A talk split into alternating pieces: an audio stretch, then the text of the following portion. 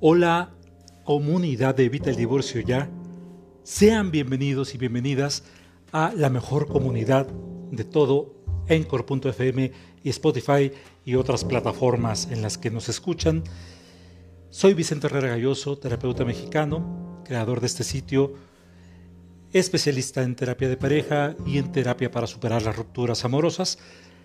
Les doy la más cordial de las bienvenidas y como siempre un placer saludarlos, agradecerles su preferencia con esta comunidad que sigue creciendo.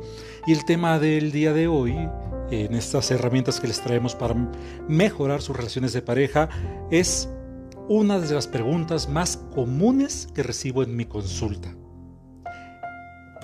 Y esta tiene que ver con la frecuencia sexual. Mi marido y yo solo tenemos sexo un par de veces al mes. ¿Es normal? Me pregunta la gente. O por ejemplo, tenemos sexo una vez a la semana, ¿debería ser más? O no hemos tenido sexo en tres meses, ¿estamos condenados al fracaso? Esa es nuestra naturaleza como seres humanos, compararnos con los demás como punto de referencia para saber si lo estamos haciendo bien o no lo estamos haciendo bien. Sin embargo, en este caso, la respuesta a todas estas preguntas, a pesar de lo diferentes que son, es un rotundo depende. ¿Y por qué es un rotundo depende? Porque las preocupaciones sobre la frecuencia sexual son tan comunes porque son fáciles de cuantificar. Quiero decir, es más fácil contar cuántas veces se tiene sexo en una semana, en un mes o en un año, que calcular la frecuencia con la que se puede tener sexo. Esto hace que nos resulte fácil utilizar la frecuencia como una especie de marcador de la salud de nuestras relaciones sexuales, aunque esto puede resultar bastante engañoso. Mira, lo que sucede es que la frecuencia no es igual para todos y no se puede comparar la vida sexual sin tener en cuenta el contexto de cada pareja determinada. Pero cuando se trata del sexo, realmente no existe lo normal, entre comillas. Puede ser útil para, para comprender esto hacerte las siguientes tres preguntas para saber si la cantidad sexual puede decirte algo sobre la calidad real de tu relación sexual. Entonces, en primer lugar, la pregunta que tendrías que hacerte es, ¿qué significa lo normal? Porque las relaciones cambian con el tiempo por muchas razones, pero la mayoría de las parejas tienden a adquirir algún tipo de ritmo, cada pareja tiene su propia dinámica, también en lo sexual. Si has notado que estás fuera de tu ritmo, del tuyo, del que estableciste con tu pareja, de esa dinámica, si notas que estás fuera de tu ritmo en lo que respecta a la frecuencia, eso podría ser un indicio de que algo no va bien. Así que tómate un tiempo para pensar en lo que es normal para ti, pero dentro de tu relación.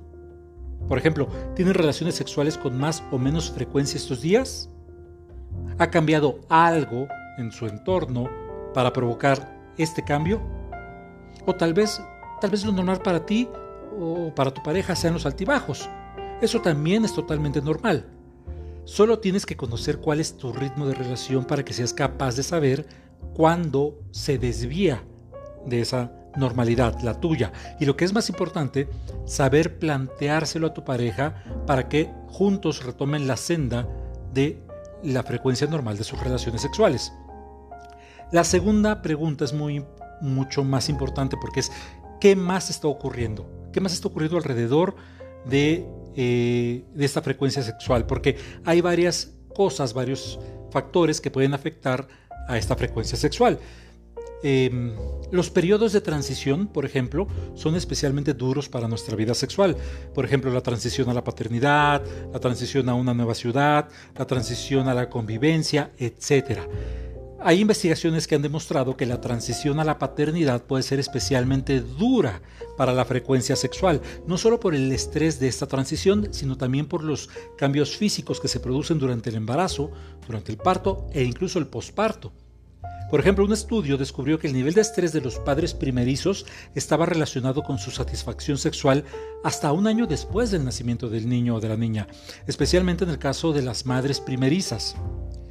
Otro estudio descubrió que la transición a la paternidad no es tan dura para la satisfacción sexual, pero que sí afecta la frecuencia, porque las parejas tienen que redefinir la intimidad sexual para centrarse menos en las definiciones tradicionales del sexo, porque pues ya, son, ya no son dos, ahora son tres. Ahora, hay otros estudios que mencionan que los periodos de transición pueden ser duros para la frecuencia sexual pero también lo pueden ser en otros aspectos de la relación. Por ejemplo, ¿has notado que cuando estás especialmente satisfecho o satisfecha en la relación, tienes sexo con mucha más frecuencia? ¿O que tal vez es el sexo frecuente el que alimenta el aumento de esa felicidad en tu relación? Es difícil decir qué es lo primero, pero los científicos han demostrado desde hace tiempo que existe un claro vínculo entre nuestra vida sexual y nuestras relaciones. Y esto tiene mucho sentido. ¿O por qué querrías tener relaciones sexuales con tu pareja si no estás encantado con ella. Así que de ahora en adelante pon atención para ver si esto puede tener algo que ver con un cambio en la frecuencia sexual de tu relación de pareja. Y la pregunta que cierra, que sería importante hacerte, es si estás satisfecho o satisfecha con tu relación sexual. Los estudios han demostrado que la calidad es mucho más importante que la cantidad.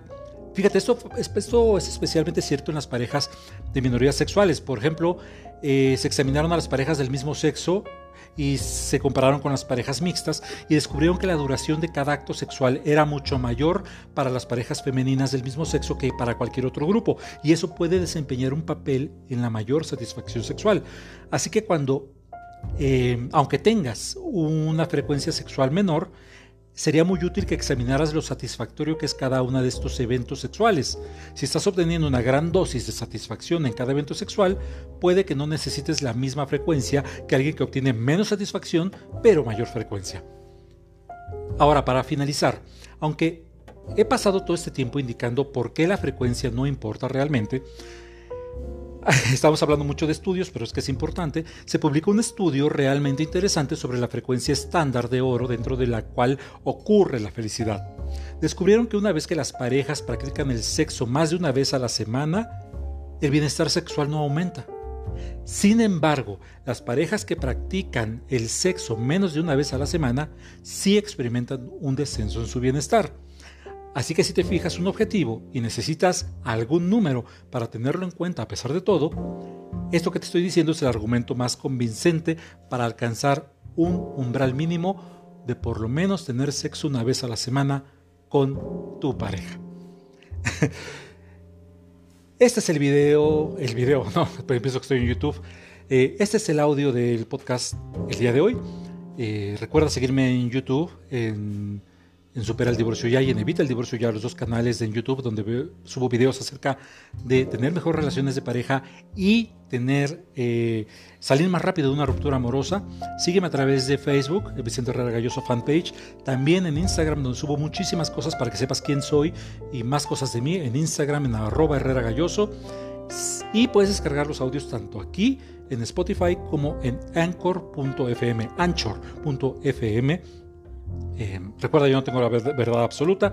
Si deseas tomar terapia conmigo, ya sea presencial o online a través de vía Zoom en la Ciudad de México o cualquier parte del mundo, por favor, mándale un mensaje a mi asistente Elena ella te va a decir cómo hacerlo, un mensaje de WhatsApp, ella solo responde mensajes de WhatsApp al 52 55 34 89 82 81, 52 55 34 89 82 81.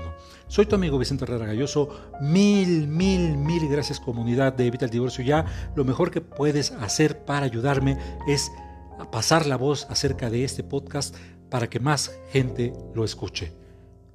Solamente tú eres el verdadero amor de tu vida. Te mando un enorme y empático abrazo.